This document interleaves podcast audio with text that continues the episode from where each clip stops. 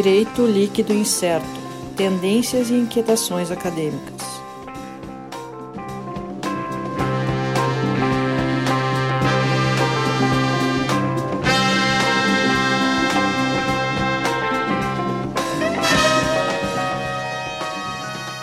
Olá, estamos aqui mais uma vez, iniciando mais um episódio do nosso Direito Líquido Incerto podcast, DLI Podcast. Eu, Sandro Moraes, aqui do meu lado, Alisson Capelari. Olá a todos. Hoje sem a presença do Sérgio, o Sérgio está distante, excepcionalmente não participa hoje, mas vai aquela saudação, um abraço para ele. Uhum. E agradecendo o pessoal que está ouvindo, tivemos grande repercussão no nosso último episódio, o professor Gustavo Osna foi uh, um índice alto de audiência. Uhum. E hoje estamos aqui, a nossa convidada de hoje, nosso tema de, da, do, podcast de hoje, eu vou faço questão aqui de deixar para o Alisson apresentar a nossa convidada.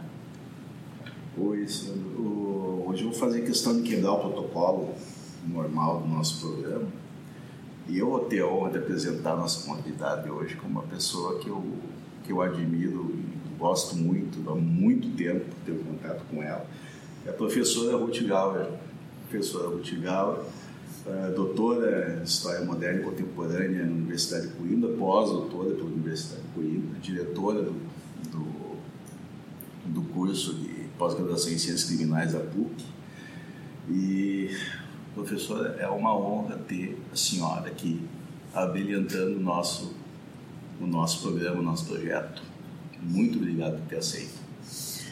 Bom, meninos, eu é que agradeço o convite digo que é sempre bom encontrar com os ex-alunos, os alunos. Acho essa iniciativa ótima, porque cada vez mais a gente precisa ouvir as pessoas em, em veículos diferenciados e que aquilo que se faz aqui na PUC, tanto no programa de Direito como de Ciências Criminais, possa ser ouvido por muita gente. Então, parabenizo vocês, isso é ótimo. Espero poder contribuir com alguma coisa de interessante para que todo mundo possa, de certa forma, uh, ouvir e abrir um debate, quem sabe, sobre essas questões que a gente vai conversar aqui hoje. Muito obrigada pelo convite. Eu, na condição de quem conhecia a professora Ruth só, de, só pelo nome aqui na casa, e na primeira conversa que a gente teve ali com o Alisson, disse: Ah, vamos falar com a, com a professora Ruth e tal. Sentamos, conversamos cinco minutos. Eu já vi: Olha, vai ter muita coisa para a gente botar aqui no assunto. Vai poder, com certeza, acrescentar muito para o nosso projeto. Bom, professora, uh, o tema que foi, foi sugerido, foi tratado entre várias, vários temas que a gente levantou, que, que a gente trata com vai tratar aqui do projeto seria sobre interdisciplinariedade na pesquisa jurídica, na, na pós-graduação, no doutorado, mestrado, etc. o que, que a senhora teria para introduzir o tema para quem quisesse adentrar nessa área? Olha, Alisson, a questão da interdisciplinaridade é, um, é uma questão temática porque interdisciplinaridade, ou a trans, ou a multidisciplinaridade, sempre uh, se foca em temas uh, de uma forma totalmente diferente do que a ciência moderna nos aconselha, quando circunscrevemos um objeto que seja muito bem circunscrito e se trata, na realidade, nunca de um tema, como é o caso da interdisciplinaridade, ou trans, ou multi. Mas no caso da interdisciplinaridade, que é o, o que nós fazemos aqui no programa de Ciências Criminais, há, na realidade, uma preocupação em discutir certas temáticas que vão muito além do direito penal do processo penal, que são, na realidade, os dois campos de conhecimento que tratam do ilícito. Mas nós uh, uh, resolvemos discutir essa questão do ilícito para além da questão do, do direito penal e do processo penal, porque todo ilícito normalmente está vinculado a questões de violência. E como muitos autores já disseram, e eu compactuo com a maioria deles, essa questão da violência é uma questão estruturante, ela é uma questão humana. Nós não podemos pensar o humano descartado de uma concepção de violência. Como eu sou do campo da história, há muitos historiadores que dizem que a história não passa de descrições de atos de violência na, da humanidade. Né? Eu diria que a história é muito mais que isso, mas que sem dúvida nenhuma há uma série de eventos históricos que estão circunscritos pela violência. Violência é essa que pode gerar outras violências ou pode gerar outros, uh, uh, outras formas de, de condição da sociedade na qual essa violência está inserida, melhorando inclusive a condição social. Então, eu diria que a violência não é um resto anacrônico de uma ordem bárbara em via de extinção. A violência é um elemento constitutivo. Eu estou trazendo esse tema da violência porque é o tema que circunscreve, na realidade, o programa de ciências criminais que é trabalhado aqui sobre vários olhares, né? Então, os processualistas olham essa questão da violência via processo penal. Os penalistas olham essa questão da violência via direito penal, né? Os criminologistas olham desta forma. E é uma questão que perpassa todos esses campos de conhecimento. Inclusive, nós temos disciplinas que são do campo da medicina, no caso da psiquiatria, que vai tratar das questões da psiquiatria forense e não só, das questões dos grandes problemas psiquiátricos que levam as pessoas a cometerem ilícitos. Né? Então, é uma temática ampla que não pode ser olhada pelo olhar do especialista. Aqui são muitos especialistas olhando para o mesmo tema. E eles te, devem, ao olhar para o mesmo tema, subsidiar os alunos para que olhem para esse tema de vários lugares. Então, se a ciência moderna cresceu, se ampliou, porque se especializou, essa especialização nos ajuda hoje a olhar temas que não são especificamente da ciência moderna e que são muito mais amplos do que um objeto da ciência moderna. Mas sem especialização, nós não teríamos também avanço no conhecimento interdisciplinar. É uma professora, então, assim, essa visão complexa, multifocal, vamos dizer assim, dos fenômenos que são tratados uh, pelos especialistas na, nas ciências criminais, na interdisciplinaridade que é retratada, ela talvez para analisar esses fenômenos que acontecem, esses fenômenos sociais, como a senhora falou, a violência se retrata por, por várias formas e, e, é uma coisa inerente até aos, aos fenômenos sociais. Uh, essa interdisciplinaridade é necessária ela, ela até para analisar muito das, das coisas que estão acontecendo hoje, seja no ramo do direito, seja no ramo da política, seja no ramo da, das relações nacionais e internacionais. Uh, como é que a senhora vê isso, da, isso daí? Esse cenário mudou de um tempo para cá? Teve uma evolução a respeito disso? Bom, assim, se tu estás querendo focar a nossa fala aqui sobre como é que você pode ver os fenômenos sociais que ocorrem hoje no mundo da política, do direito, especificamente no Brasil, eu diria que uh, é realmente, como tu disseste, né, um lugar de complexidade bastante ampliado. Uh, para além disso, para além das nossas especificidades, uh, que são especificidades brasileiras, o mundo vive hoje uh, uma, uma forma totalmente diferente de se pensar sobre a sociedade, sobre a política, sobre o próprio direito. Então, o que, que eu diria, né? Hoje nós temos, além daquela complexidade tão falada pelo Edgar Morin, uh, nós vivemos um mundo complexo, tem que se entender sobre a complexidade, nós vemos, além dessa complexidade, um momento muito trágico. A tragédia do momento, ela está muito presente em todos os, em todos os uh, campos sociais, em toda a ordem social, em todas as formas econômicas. Mas, muito particularmente, essa tragédia ela atinge principalmente o mundo do ensino e da pesquisa. Não tem ninguém no mundo de hoje que tem, na realidade, condições de dizer quais seriam as habilidades que os nossos alunos terão que ter daqui a 20 anos, porque nós não sabemos quais serão essas habilidades. É a primeira vez na história que não se sabe uh, como formar uma geração, porque não sabemos como essa geração vai atuar daqui a 20 anos. O que, que será exigido dessa geração. Isso é trágico.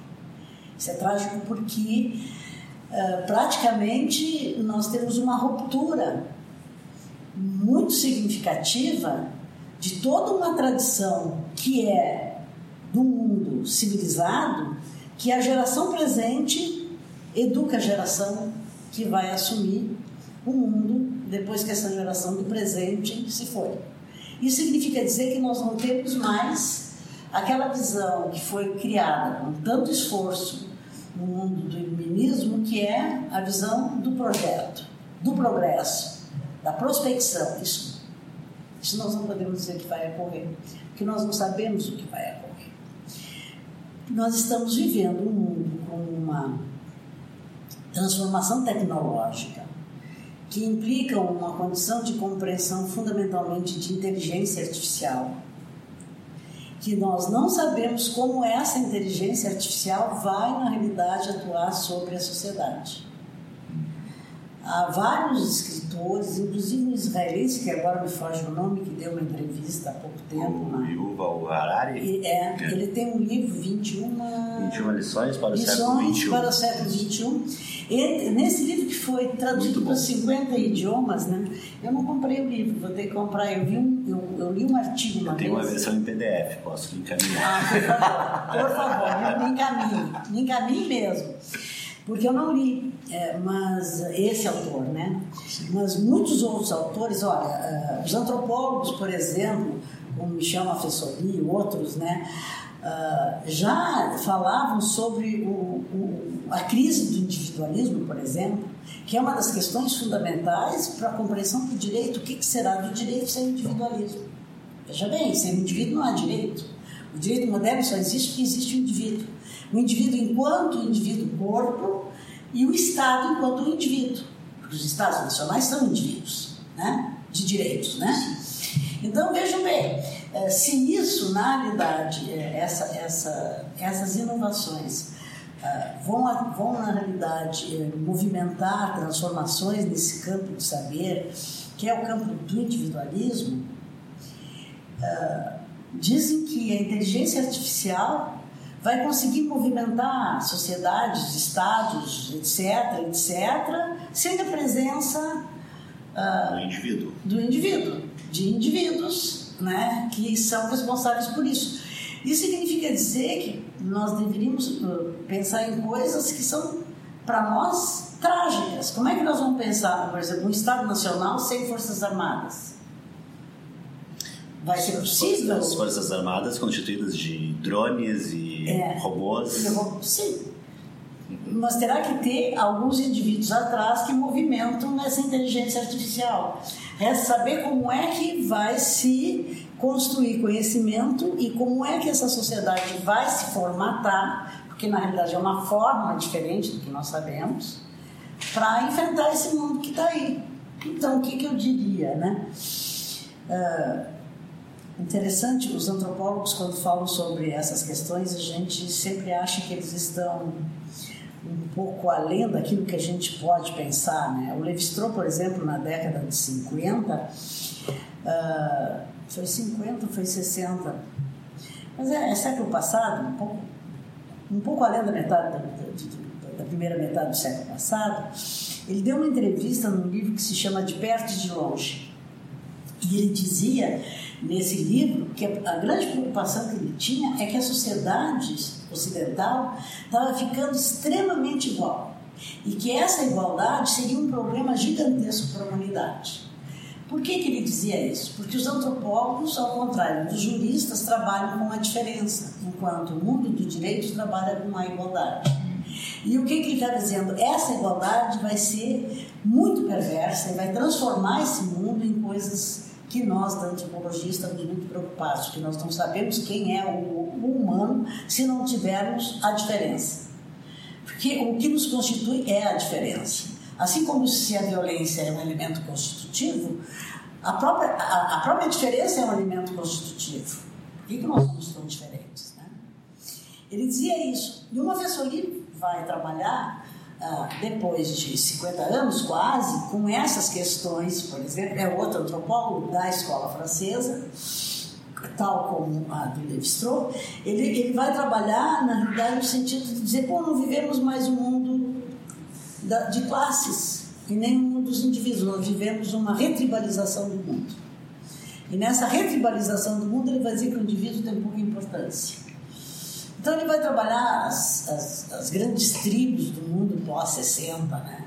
os punks, os darks, os hippies, etc, etc. Né? E nesse sentido ele tem muita razão, porque nós vivemos, a partir dos anos 60, uma retribalização, no sentido da tribo, no sentido do pertencimento, que se desloca da questão do Estado e não se deu muito, muita importância para isso, não, porque os Estados continuaram a ter o seu papel. Só que isso mina a própria condição da administração do Estado Nacional no sentido de que há grupos, né, que são tribos, que de certa forma fogem a aquela concepção de Estado e de administração de Estado em cima dos indivíduos. Não sei se isso é alguma coisa que interessa para vocês, eu estou por aí que vocês. Vocês... Não, é, é, claro que interessa. Até, até eu ouvindo a senhora falando, eu estava pensando aqui uh, um pouco na linha da, da minha área de pesquisa, que eu vejo muito a questão no direito do trabalho uhum. e, e, é interessante essa, essa, essa falta do indivíduo que a gente está vendo na própria transformação do, do direito do trabalho. Sim.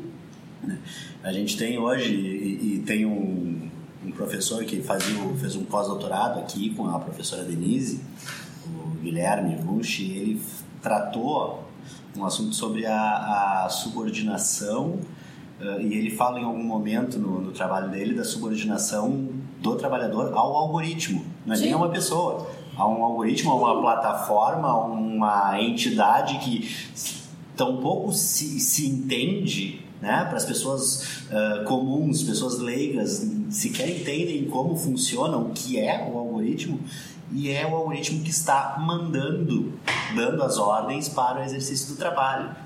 Né? Então é, é, bem nessa linha de tirar o indivíduo, tirar o, a, o indivíduo dessa relação.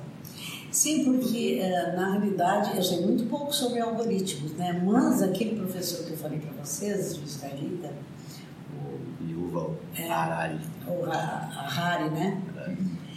É. Ele diz o seguinte, ó. Ele vai dizer que os algoritmos vão saber muito mais de nós do que nós mesmos. É, hoje já há pesquisas que o, o Facebook acerta mais uh, respostas sobre uma pessoa que o próprio cônjuge.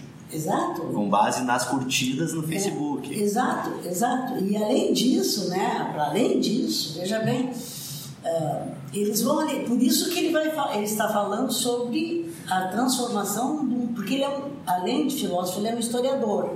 E por isso que ele está dizendo que há uma transformação total no mundo dos estados e que há, na realidade, um deslocamento, vai haver, na realidade, um deslocamento total, total de poder.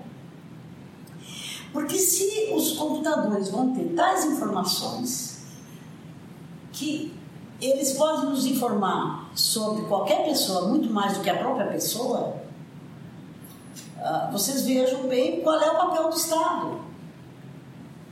Qual é o papel da legislação trabalhista?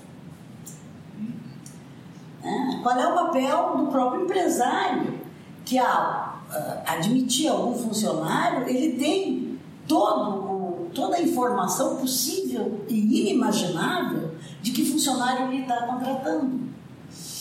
Então, as relações sociais de um modo geral, vão mudar enormemente as relações políticas da mesma forma, o papel do Estado da mesma forma, os empregos da mesma forma. E automaticamente a legislação trabalhista já vem atendendo às transformações que o mundo está a exigir. Porque não dá para imaginar que uma legislação de 70 anos atrás sirva para o mundo de hoje. É impossível, é inimaginável. Olha nas crises que a gente está vendo, e não é só no Brasil, é no mundo como um todo, sobre a segurança de determinadas categorias sociais de determinados empregos. Por exemplo, emprego público.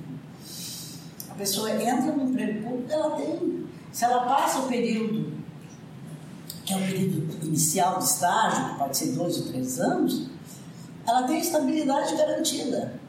Não tem mais. Por que, que não tem mais? Porque os estados mesmo não conseguem ser mais aquilo que eles imaginavam que deveriam ser. O próprio estado não tem estabilidade. Não tem estabilidade. Mas, né? Aquilo que a gente, aquilo que eu aprendi na universidade me serve muito pouco para mim passar para os meus alunos aquilo que eu penso que virá. Então, de certa forma, aquilo que eu aprendi já não serve quase. E aquilo que eu estou ensinando servirá menos ainda. Isso é trágico. De novo trágico. Me desculpe, mas vou ter que falar na tragédia, na tragédia do presente. E vejam, né, isso, essa tragédia do presente, ela, ela foi construída com o pensamento do final do século XIX e começo do XX, principalmente por muitos uh, pensadores, mas principalmente por Henri Bergson, né, que é aquele francês de matéria e memória, que ele vai trabalhar com a questão do tempo dizendo, olha, o passado já foi, o futuro é uma perspectiva, ninguém sabe o que é, o que existe é aqui e agora. E esse presenteísmo que o Mafessori trabalha não sai das, das observações que ele tinha lá no final do século XIX, começo do XX. Né? Então, são os grandes pensadores daquela época e, e, grandes intelectuais, como é o caso de Freud, né? e grandes cientistas, como é o caso do Einstein, e grandes filósofos, como é o caso do Bergson e outros, que vão no final do 19, começo do 20, dizer que o mundo do 20 seria diferente. E foi. Só que agora, essa diferença eles conseguiram teorizar. Só que agora nós não conseguimos dizer o que será. Nós não conseguimos teorizar sobre o que será. Estão entendendo a, a, a tragédia? Né? Então, isso aí, se eu já estou me sentindo bastante incomodada por saber que eu tenho muito pouca importância na vida dos meus alunos, imaginem vocês quando forem dar aula. Está entendendo? Então, por que é que é, cada vez mais é preciso entrar nesse mundo da tecnologia e não fazer a dicotomia? Porque tem muita gente, isso é técnica e técnica não tem nada a ver com a elaboração de um pensamento crítico, isso é uma bobagem. Entre fazer e saber, não existe dicotomia. Então, tem que começar a pensar que o desenvolvimento tecnológico, que pode ser pensado como uma praxis, tem uma teoria embutida assim. Porque não há nenhuma prática sem uma teoria embutida. Né? Tudo que nós fazemos está teorizado também. Mas nós temos que conhecer essas, é, é, é, essas novas tecnologias que vão da inteligência artificial a tudo que se pode imaginar que está sendo produzido, para a partir daí pensar o que, que nós vamos ensinar e como é que vamos preparar as gerações futuras. Para coisas que nós não sabemos também muito bem o que, que será, né? É interessante que historicamente sempre se tinha um hiato de tempo em que essas transformações aconteciam. Não, agora não. E, e hoje não existe esse tempo. Uhum. É. Essa aceleração que desde o Bergson lá com o presente, porque não só o Bergson tem o, o, o, o que é um dos autores uh, consagrados para falar sobre velocidade, ele tem um livro chamado Dromologia, onde ele conceitua o dromos, o tempo. É, ele influencia todo mundo que trabalha com a questão do tempo, né? Uh, ele é, foi considerado na França, é, ele é descendente de italianos, é Virilio, mas os franceses falam Virilio. Mafessoli é Mafessoli, que é um italiano também. Quer dizer, descendentes, né? Mas uh, o, o, que o Virilio uh, vai nos dizer, vai, vai falar sobre a aceleração do tempo. Ele vai dizer que nós vivemos num mundo como se fôssemos pessoas que andassem de bicicleta, né? Se nós pararmos, nós caímos. Nós não podemos parar, que é o mundo da velocidade, né? Então, essa metáfora da bicicleta, a metáfora de que se nós pararmos, nós caímos, é uma metáfora que serve para dizer de como nós vivemos o tempo hoje, que é o tempo da aceleração a gente diz, meu Deus, já terminou o ano, meu Deus, já começou. Ah, a, gente, a, a pessoa. Já, já terminou o é, ano, é, inclusive. inclusive estamos é, falando. Estamos falando já também no fim do ano, porque a gente não sabe como é que o ano passou. Mas o que os. Uh, o que na realidade alguns estudiosos uh, resolveram fazer estudar sobre a velocidade com que a Terra gira dentro. A Terra faz uns 20 e tantos movimentos, né? Rotação, translação, lá, lá. Eu não sei, a gente só aprende dois nesse Então, assim, ó, que essa velocidade está muito maior, por isso que nós não. Mas não é nada disso, não é cósmico, é, é do homem, é o tempo humano, é o nosso tempo, que é o tempo que nós estamos, na realidade, vivendo, que é o tempo do relógio que é um tempo que foi projetado em cima das novas tecnologias. Essas tecnologias, a gente clica o computador, demora um pouquinho. Como é que está demorando? Como é que está demorando, né? Então, isso nos faz viver nessa velocidade.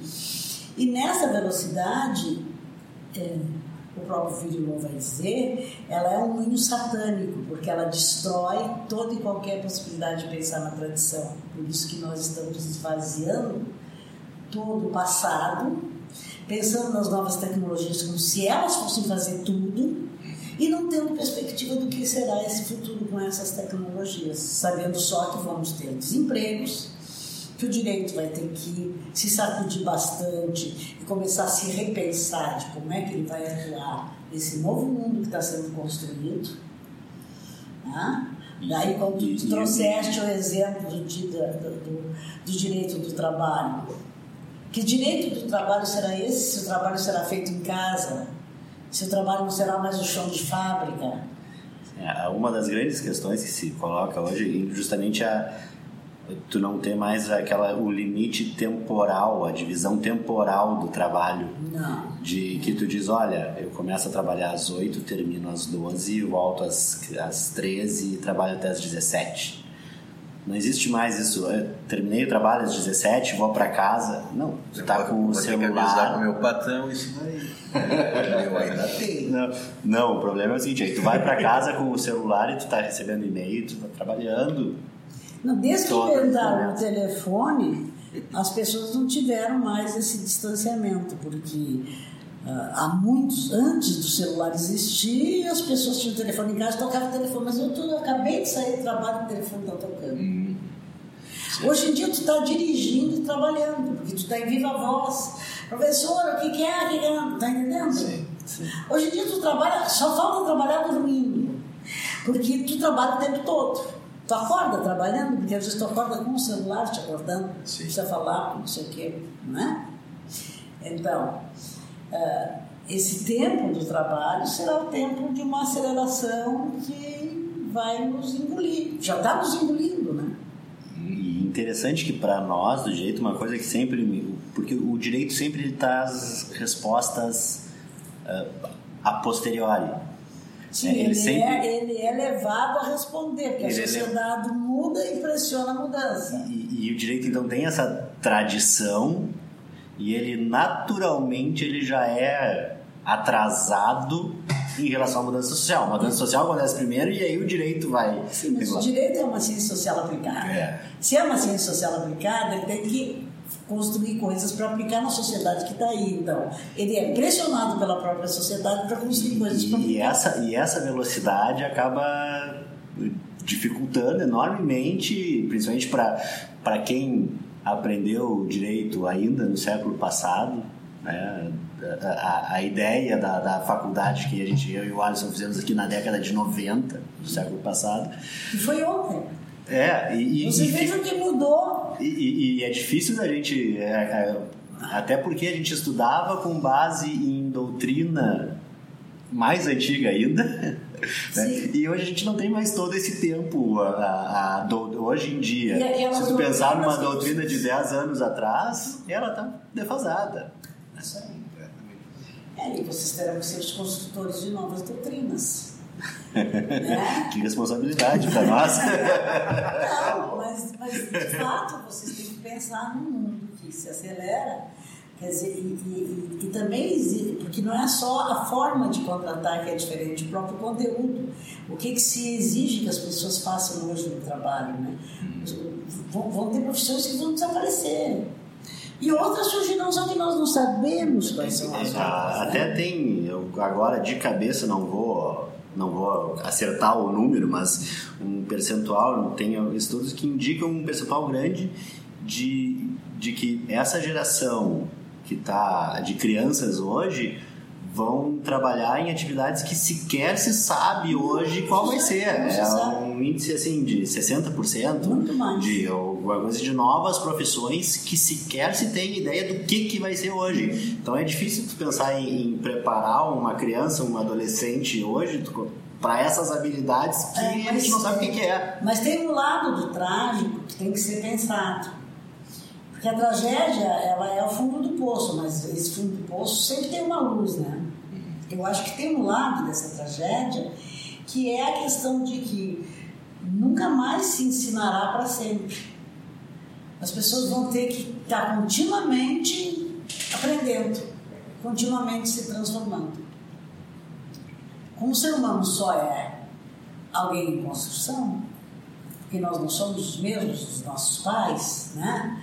e nós não seremos mais os mesmos, e vocês não serão os mesmos, e os filhos de vocês e os netos de vocês não serão os mesmos, o que fica é que a condição humana é a condição de se transformar. Porque é a questão da adaptabilidade. Né? O ser humano só é porque se adaptou a todas as condições. Né?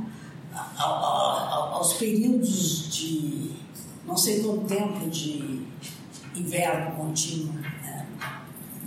das glaciações, se adaptou nos, nos subterrâneos, se adaptou em N lugares. É um ser em adaptação. Não seremos os mesmos. Agora, o que isso vai, na realidade, implicar é que nada ficará estável. E daí o problema para a área das ciências em geral porque se o Einstein dizia que toda a teoria tinha prazo de validade, cada vez mais, né? A gente sabe que é verdade, né? É, se ele dizia, olha, toda teoria tem prazo de validade, ele está dizendo o seguinte, ó, é, o que eu estou vendo hoje no, e como eu descrevo o universo hoje não quer dizer que seja o que ele é. Né? Porque do lugar que eu estou, na velocidade que eu vejo, eu vejo alguma coisa. Agora, se eu mudar de lugar, mudar de velocidade, são outras coisas que eu vejo, estou vendo, embora olhando para o mesmo lugar. Então, isso significa que nós vamos ter que, de certa forma, pensar um pouco uh, em uma educação contínua, continuada, como se diz, né? Mas então tem que pelo menos ter uh, alguns instrumentos que possam dar condições para as crianças se adaptarem à eterna mudança, à eterna transformação. Pensei aqui que talvez a, a solução para sair da tragédia seja aprender a ser humano. A, aprender a lidar com a tragédia. Sim, né? é. mas o próprio. a, a humanidade para poder ser essa adaptação. Sim, tem que aprender a se adaptar tem que lidar com essa, com essa tragédia e fazer dela alguma coisa de, de busca de melhoria, porque o ser humano está. Né, a gente avançou bastante, evoluiu bastante, mas falta muito ainda para chegar a um ideal, até porque os ideais vão ser transformados. Não será mais o ideal daqueles grupos, daquelas uh, instituições, vai haver, na realidade, uma tecnologia que é capaz de engolir os próprios ideais. Né? Isso aí é problemático. Né? Mas eu não quero deixar só problemas, quero dizer que são alguns problemas, né? E que outras, outras aberturas desses problemas vão nos dar, né? Terão que nos dar, porque se nós inventamos essa, essa, essa tecnologia toda que gerou isso tudo, nós temos que inventar soluções para isso. Tá? Na história das ideias, é, nós trabalhamos essencialmente com uma visão interdisciplinar, porque não se faz história das ideias sem interdisciplinaridade. Então, quem, quem trabalha, historiador, como é o caso desse uh, israelita que eu citei, que eu não sei nem. Yuval. Depois vocês põem aí. Tá? Tá. Ah, ele trabalha também com história das ideias. E o fantástico da história das ideias é que a gente trabalha, por exemplo, séculos, né? Pega o século XVII, quais são as ideias do século XVII? Aí tu entra exatamente na construção da ciência do século XVII, como é que foi feita, etc, etc, mas tu vai trabalhar todas, todos os campos de ideias. Tu vai pegar desde a matemática, da física, da filosofia, astronomia, tudo, porque essas ideias constroem uma sociedade. Essas ideias constroem o ensino. Essas ideias fazem com que por exemplo, no século XVIII se fizesse uma reforma de ensino que se colocasse a seriação, primeiro ano, segundo ano, terceiro ano, que não existia nas universidades. Essas ideias que introduzem o tempo para a formação, porque uma vez os alunos de 12 anos entravam na universidade e ficavam estudando escolástica, mais 5, 6 anos lá, mesmo escolástica, lendo livros diferentes, e às vezes os mesmos de outra forma, etc. Né? Não tinha assim é, idade mínima, nem idade, nem idade máxima. Não tinha a seleção primeiro, segundo, terceiro. Isso é fruto, esse primeiro, segundo, terceiro, quarto, quinto, sexto ano, mesmo na formação básica, isso é fruto do pensar um tempo e um tempo que se sucede em espaços diferenciados, com épocas diferenciadas e com pensamentos diferenciados. Então, o historiador da história das ideias diz que há ideias que são só pensamentos, mas que há ideias que nós também acreditamos. Como, por exemplo, a liberdade é uma ideia que nós acreditamos, como, por exemplo, o direito é uma ideia que nós acreditamos. Essas ideias que nós acreditamos são as ideias que constroem a sociedade e, a exemplo, a sociedade ocidental foi construída com essas ideias do século XVIII, construídas no século XVIII, XVII, aplicadas nas universidades de ensino no século XVIII e desenvolvidas até os nossos dias. Vocês entram na universidade, fazem um vestibular, saem da universidade, fazem uma seleção, vão para pós-graduação. Essa concepção é uma concepção de temporalidade e que nesta temporalidade se projeta o futuro e se projeta o progresso. Isso fez o mundo fazer o que fez a chegar à tecnologia. Né? Aqui no Brasil, se nós vamos uh, trazer essas ideias para cá, nós vamos ver que a construção do pensamento, uh, das ideias que fazem com que esse essa colônia portuguesa se transforma num Estado nacional, ela foi construída com o pensamento dos juristas que foram formados na Universidade de Coimbra. Ao contrário da Espanha, que tinha nas suas colônias, nos, nos vice-reinos aqui, né, universidades, os portugueses só tinham uma universidade. Eles sempre trataram essa coisa de forma unitária, eles acreditavam no pensamento único formando a elite naquele pensamento, eles teriam sempre um pensamento único administrando as suas colônias do seu país. Né? Então, quando se faz, quando a, quando a família real vem para cá, traz com ela os juristas formados em Coimbra, e não só juristas, porque na época também eles formaram os filósofos, etc, etc, mas traz também, e encontra aqui também, um número gigantesco de brasileiros formados lá. Esses brasileiros formados lá se formaram desde o século, desde 1575, o primeiro que foi para lá foi em 1575. Uhum. E eles formaram gente lá até a independência. Mas é, diminuiu um pouco o número de pessoas na época da invasão napoleônica, aí diminuiu bastante. Veio a família real para cá, mas quando o Brasil se torna independente, a construção do Estado é feita, e, e os primeiros cursos aqui no Brasil são feitos pelos egressos de Coimbra na área do direito. Então, aqui no Brasil nasce o curso de direito antes do que nasce em qualquer país da Europa, né? Porque direito não existia, existia cânones e leis. E aqui os que fizeram cânones e os que fizeram leis juntaram e criaram um curso de direito. Esse curso de direito é um curso que foi criado em São Paulo, no de São Francisco e no Recife. São os primeiros cursos. Mas isso tudo no pensamento moderno. Isso foi construído no 19, veio, andou pelo 19 todo, pelo 20 todo. E agora está cada vez mais a gente tendo notícias que os programas né, das universidades, os cursos das universidades de direito estão sofrendo alterações nos seus currículos. Né? Por que estão sofrendo alterações nos seus currículos? Porque o direito é um dos termômetros da mudança. A sociedade está mudando, está pressionando e os cursos começam a ter alterações de currículo para ver se atende uma demanda de algo que está acontecendo que eles não sabem muito bem o que está acontecendo. Entendeu? Se a gente pegar a estrutura curricular do nosso curso de graduação, não.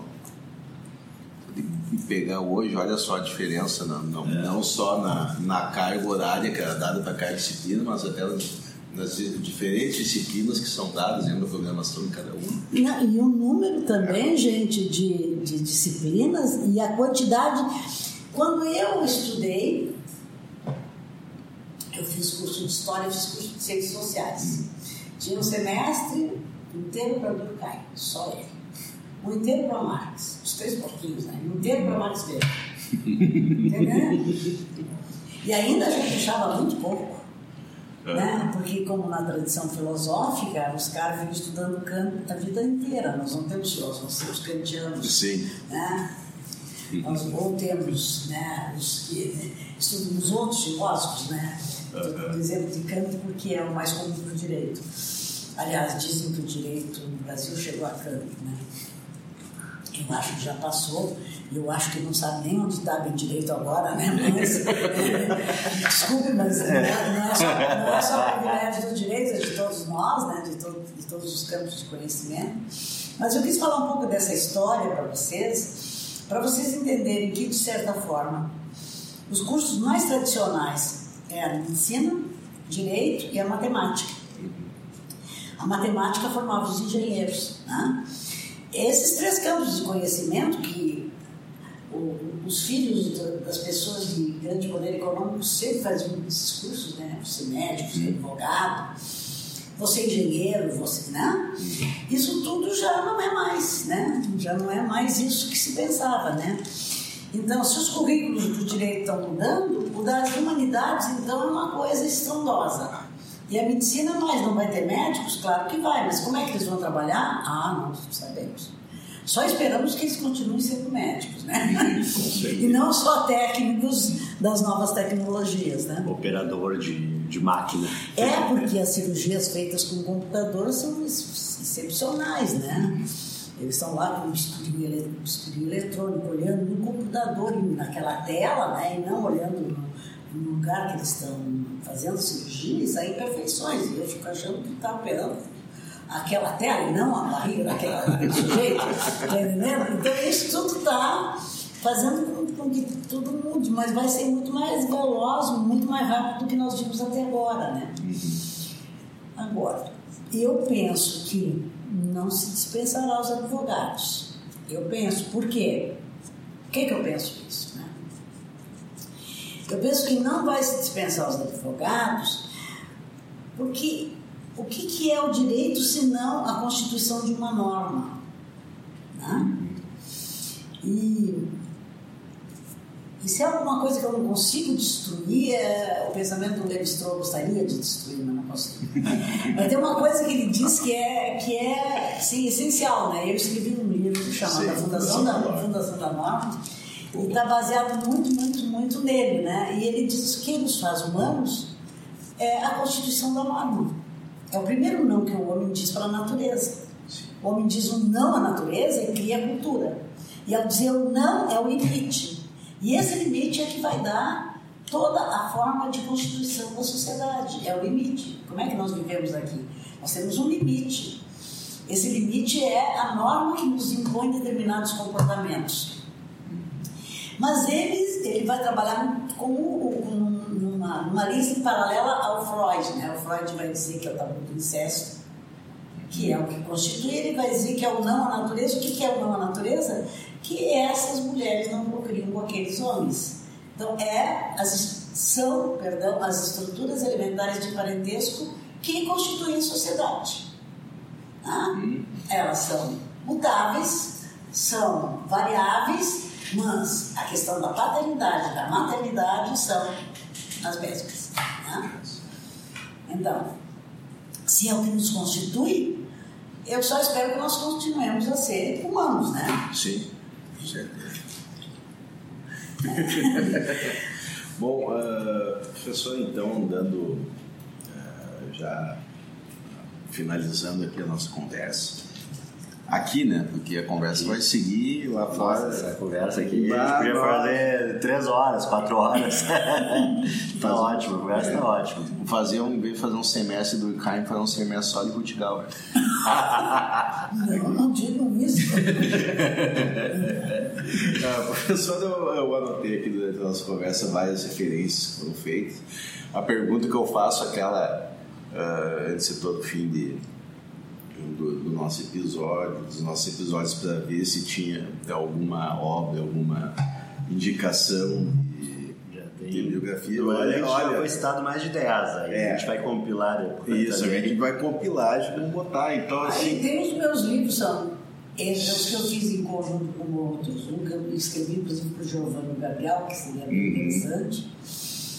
Eu tenho 23 livros aí, vocês Sim. né?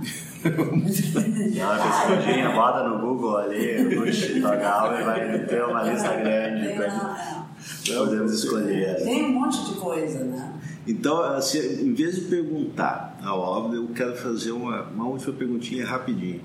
Qual que é, assim, não vou dizer o conselho, mas com que cabeça tem que entrar um, um aluno, um acadêmico que queira entrar hoje numa pós-graduação, num mestrado, doutorado, como é que ele tem que estar preparado para encarar esse desafio de achar que vai entrar Se preparar de- para uma coisa que ele É. não sabe o que é. ele não sabe o que é, que ele acha que é direito, vai fazer, não. Fez uma graduação, tá dizendo, agora vou entrar na pós, vou entrar no mestrado, no doutorado, e acha que é isso.